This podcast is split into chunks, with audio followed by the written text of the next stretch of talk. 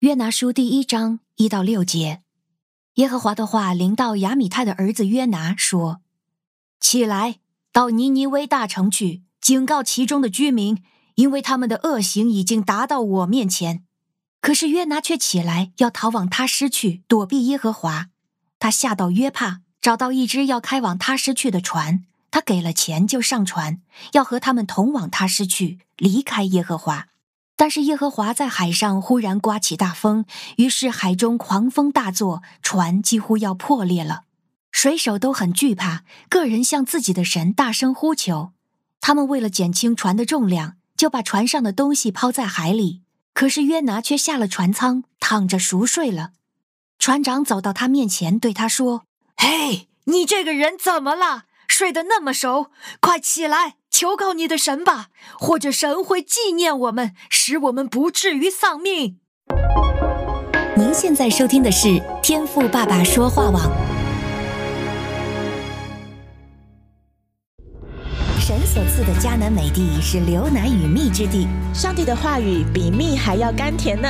我是拥蜜使者永恩，我是蜜蜜，让我们一起在天赋的话语里勇敢探蜜，蜜得甘蜜，得蜜得利。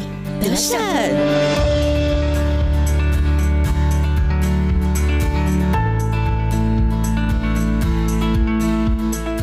弟兄姐妹们平安，欢迎来到天赋爸爸说话网的每日灵修。我是拥蜜使者永恩，我是秘密，大家好。对，大家好，秘密很开心，终于又可以和你搭档了。是，还是有点小小的紧张。对呀、啊，不知道为什么，就是太久、太久、太久没有搭档了吧。对，还有就是因为不是在处在这个期末考试嘛？嗯，刚刚就是告一段落，所以好久没有这个摸这个业务啊，也感觉自己口舌有点笨拙啊。还有这一次啊，这个约拿书这个卷章完全是由我们两个来负责的。对，我们觉得这个。重责担在自己的身上，我们能感觉到，呃，既期待又兴奋，嗯、但是同时呢，也会有一些胆怯。嗯，我们真的盼望神能够恩高我们这一个礼拜在约拿书的灵修的分享，嗯、让我们听的弟兄姐妹都能够得着造就。Amen。那今天呢，呃，为我们这个诵读和合本经文的是来自天网一群，也是天鹰一群的荣上加荣姐妹。哦，又是我们的荣荣姐妹。对，荣荣姐妹，荣荣阿姨，嗯、最近。呢，荣阿姨她因为就是摔倒了，受伤，而且做了一个手术。嗯，那这一次的录音也是她就是做完手术之后，竟然就这么快的投入到了服饰中。哦，我们真的是非常的感恩啊！荣阿姨即使在医院的时候，也向她身边遇到的人传福音。嗯嗯嗯，嗯，谢谢荣阿姨的摆上，求神恢复您的身体，也纪念您在主里的这样的童工。是，嗯，Amen。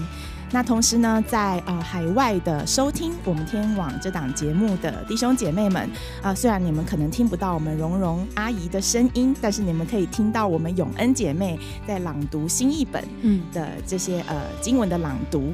所以今天如果你是第一次收听我们天赋爸爸说话网的这一档灵修的节目的话呢，我们非常的欢迎你。也持续的鼓励你，可以订阅我们的这档节目，来用行动来支持我们。对的，如果您是在身处海外啊，因为现在我们的串流平台在国内还没有办法开放，嗯嗯、所以如果您身处海外的话，您又不方便上微信，那你就可以上到 Podcast，就是苹果播客或者 Spotify 去搜索“天赋爸爸说话网”，可以搜索到我们的这个官网。嗯、我们也欢迎您订阅，然后收听。如果可以的话，给我们五星好评。好，话不多说，秘密，那我们就一起先进入听了再说吧。好，世界这么大，一定呢有你没想过的事。对对对，有用没用，听了再说。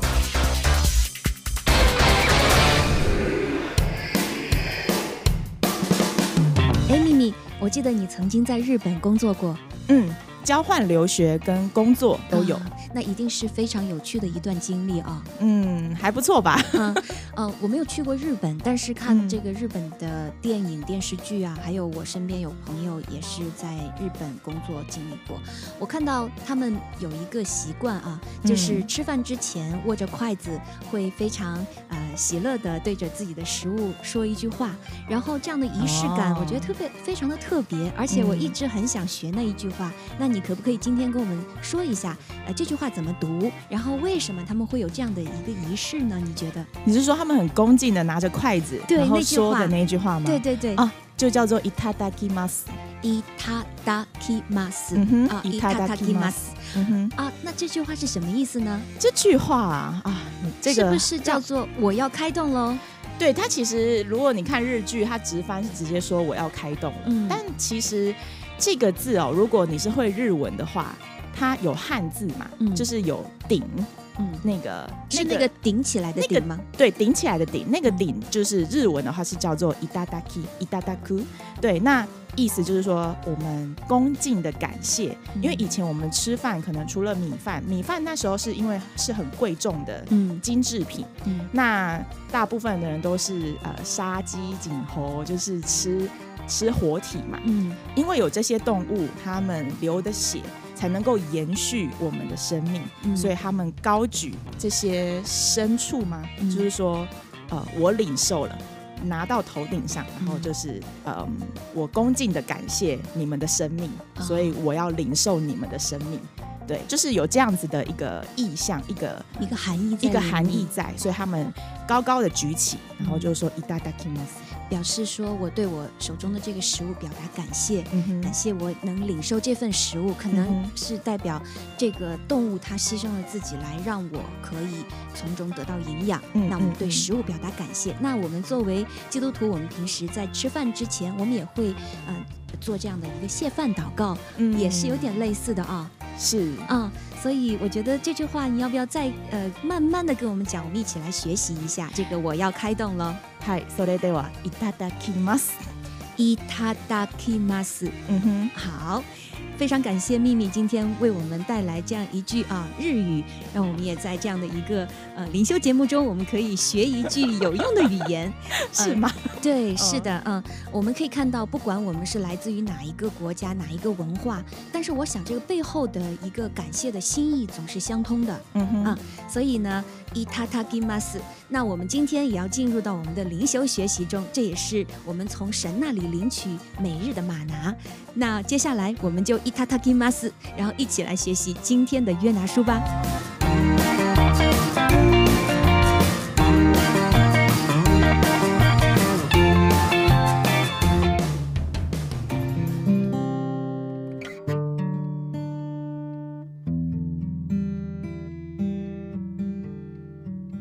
谢主把约拿书赐给我们。这一卷书呢，它非常的短，只有四章啊。但是它在圣经中旧约部分，它是一个非常重要的一卷书。嗯、那这一周呢，我和秘密就要和大家一起来进入约拿书的学习。嗯，那今天我们要看的是约拿书第一章的一到六节。那秘密，你可不可以先给我们介绍一下这六节讲的是一个什么样的一个背景，然后它的梗概呢？OK，好，啊、呃，我们这个礼拜就是会来专攻约拿书，嗯、那总共是有四个章节，我们会分成五天，在这一周我们会一起的把它读完哈。嗯，那其实呢，呃，我在解释今天的经文之前，我想要先简单的和大家分享一下这个约拿书的概要。好，嗯，那我们这个约拿书呢，它主要就是在记录有一位叫约拿的，他如何。奉神的差遣，向敌国亚述的首都，就是去到了亚述的首都尼尼维这座城市，和他们当地的人来宣布神的刑罚。嗯，所以约拿是一位先知啊。对，约拿是一位先知，但是这一位约拿先知啊，其实他跟我们过去我们前一阵子所读的，像是什么哈该啊、嗯、弥迦先知，他们的嗯。呃整个感觉是很不一样的，哎，为什么呢？为什么？我们读了就知道，听了再说。是，那约拿书哦，这一卷书有啊、呃、很特别的几个亮点，就是这一位约拿先知，他对所要传福音的人，就是这一群尼尼为人的心态上面哦，跟过去我们所以往介绍的几位先知的反应很不同。对，然后再来就是神的公义，神他对世界的法则。就是啊、呃，在这卷书里面有彰显，就是嗯、呃，其实神的意念就是要我们全人类有悔改的机会。嗯，在本周我们所读的约拿书里面有很多次的提醒，这样子。嗯，也就是说，神其实不管好人坏人，即便是一个恶贯满盈的人，神都给他悔改的机会。嗯、是的，没有错。嗯、所以在这卷书里面所发生的有很多传福音相关的属灵议题，是很值得我们去省思、反思的。嗯嗯。那在今天的经文当中呢，我们听到了神他呼召了约拿先知，要他去到尼尼微城，向这一些恶贯满盈的亚述帝国的人民来诉说神的不满。嗯、神已经非常的不满他们一直以来的行为了。那说到这个亚述的恶贯满盈啊，就是有记载说亚述它是一个历史上以残暴和血腥闻名的国家。嗯、是的，他们曾经发明出一种非常残暴的做法，就是刺穿敌人的肚腹。哦就也就是在地上，他会竖起一个很尖的木桩，嗯、然后把这些反抗他们的这些人啊，用尖木桩整个的刺透，就把你割上去，然后肚子就被这个木桩给刺透。嗯、那我们各位就可以想象一下，嗯、你的肚子被刺穿，然后留在那里等死的这种痛苦。嗯、所以亚述人呢，他们刺穿了成千上万的俘虏，他们是用恐惧在统治人民。听起来这群人就非常的可恶啊！没错，所以约拿也觉得他们很可恶。对，约拿觉得他们很可恶。对，那所以当神呢要差遣约拿去向他们诉说神的作为，或者说要他们存悔改的心的时候，其实约拿非常非常的不愿意。对，所以他就买了一张船票，搭船到地中海的另外一端，就是以现在的西班牙。嗯对，我们圣经里面是讲到他去到了他施这个地方嘛？对，也就是说神命令他往东，他呢就往西。对，是。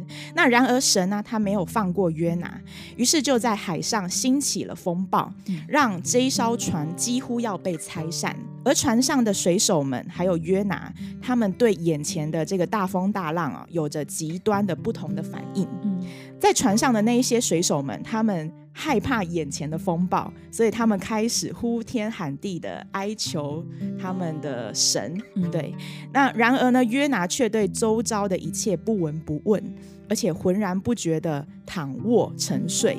那这就是今天的经文大意。谢谢秘密给我们带来的这样一个经文大意啊，嗯，那我今天在读这个短短的六节的时候呢，我自己也从神那里领受了一些亮光。接下来我也想和大家分享一下，嗯，我今天这六节，我把三节三节分开啊，就成为了好像电影的两幕。嗯，我们先来看第一幕。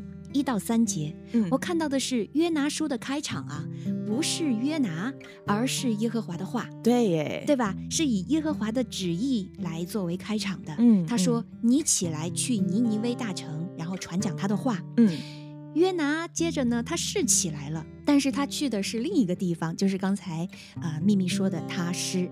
然后在这三节中啊，我看到了三个有意思的词，嗯、一个是逃。一个是躲避哦，然后还有一个躲避，然后英文呢就是 away from the Lord，就是反正神你要让我去哪儿，我就我就跟你背道而驰。嗯嗯嗯。然后第二幕呢就是四到六节，仍然这一幕的开场，如果你想想，如果这是一个电影的话，嗯，仍然开场不是约拿，而是耶和华。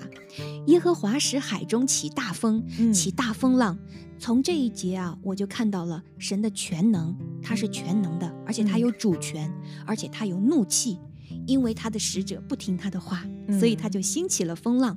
接下来呢，我又看到了配角上场，就是水手们。没错，而且这些水手都是外邦人，嗯、他们的反应就是在甲板上面对风暴，他们哀求自己的神。对，然后主角跑哪儿去了？睡觉去了。对，在船的最底部，然后以风浪为催眠曲，而且就是沉睡，他真的睡着了。嗯，这位先知本来就应该在这种危难之中啊，向人传讲福音，应该是在这样的危难中给人带去希望的。先知，嗯，结果在船底睡着了。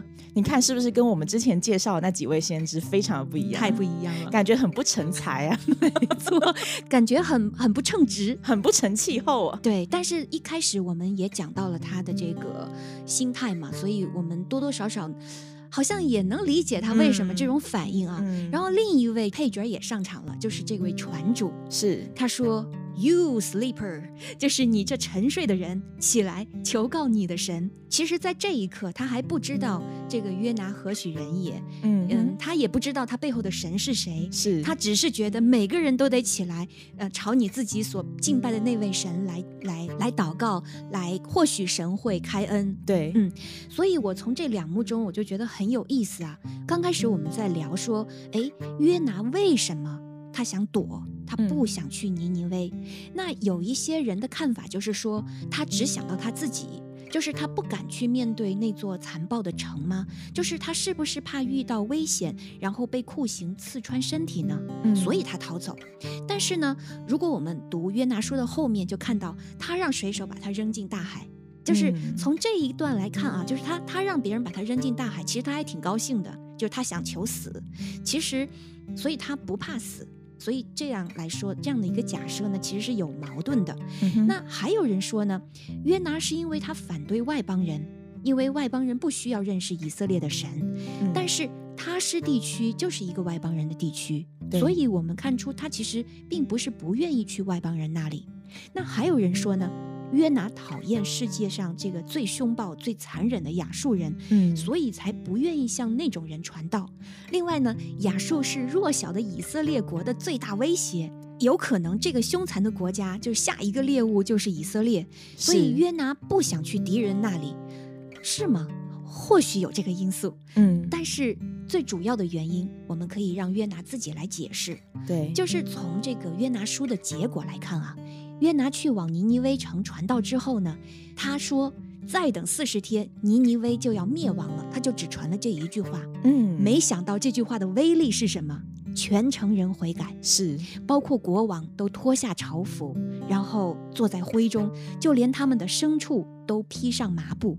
所以，如果是换做伟大的布道家，看到这样大规模的悔改，就是这样灵性的复兴，一定是欣慰、兴奋、喜悦。赞美主，但是这样的悔改并没有让约拿这位宣教士开心哦。嗯，你看他怎么说？他不悦，他发怒，他对神说：“我就知道你会这样，因为我知道你有怜悯，你有恩慈，你不轻易发怒。只要人一悔改，你就收回怒气，不降灾。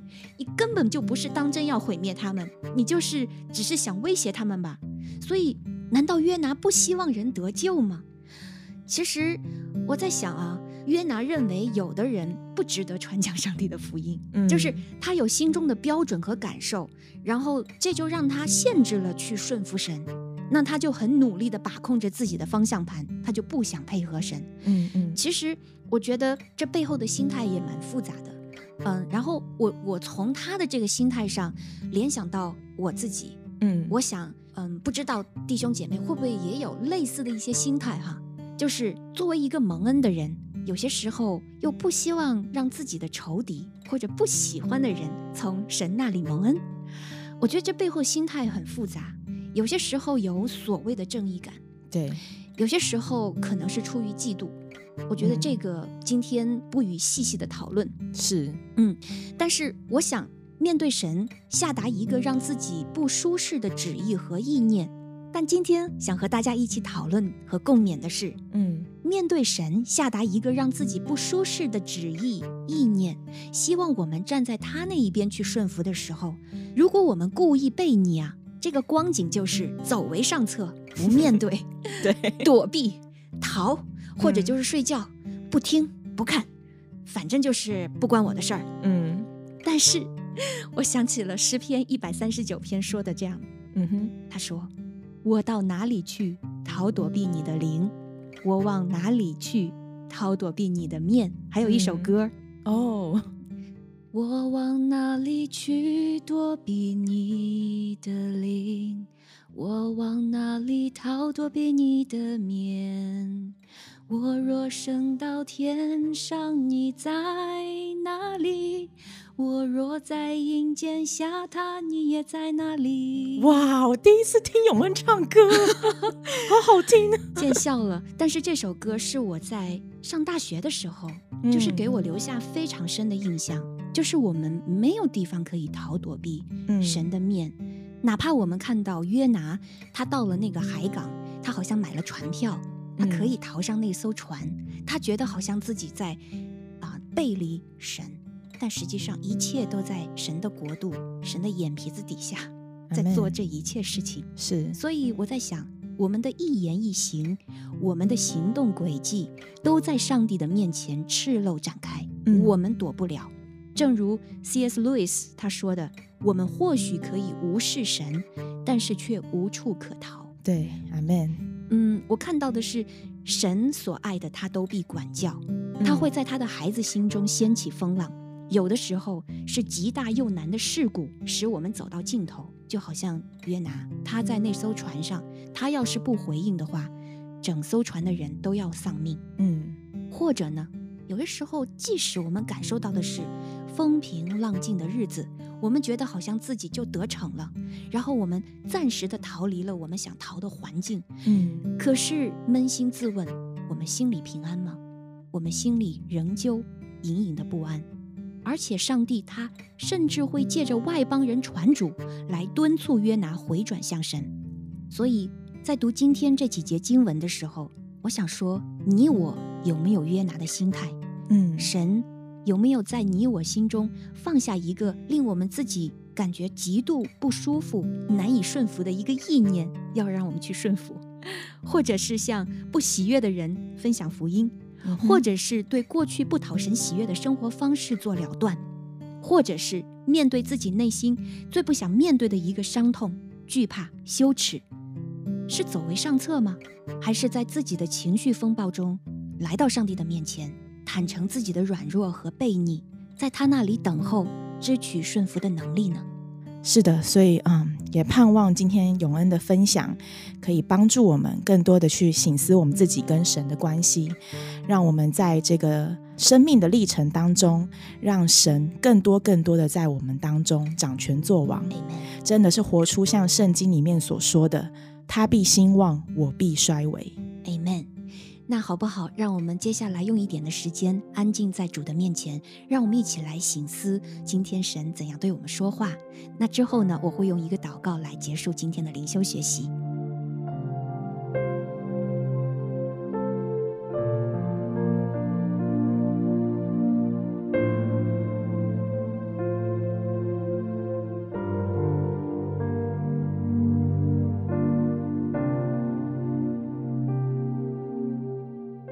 的天父，您知道我们的悖逆、胆怯、逃避背后的每一个心思意念。谢谢您用极大的忍耐宽容我们、归正我们，用您的慈绳爱索牵引我们回转向你，在您的光中被您洁净，也被您更新。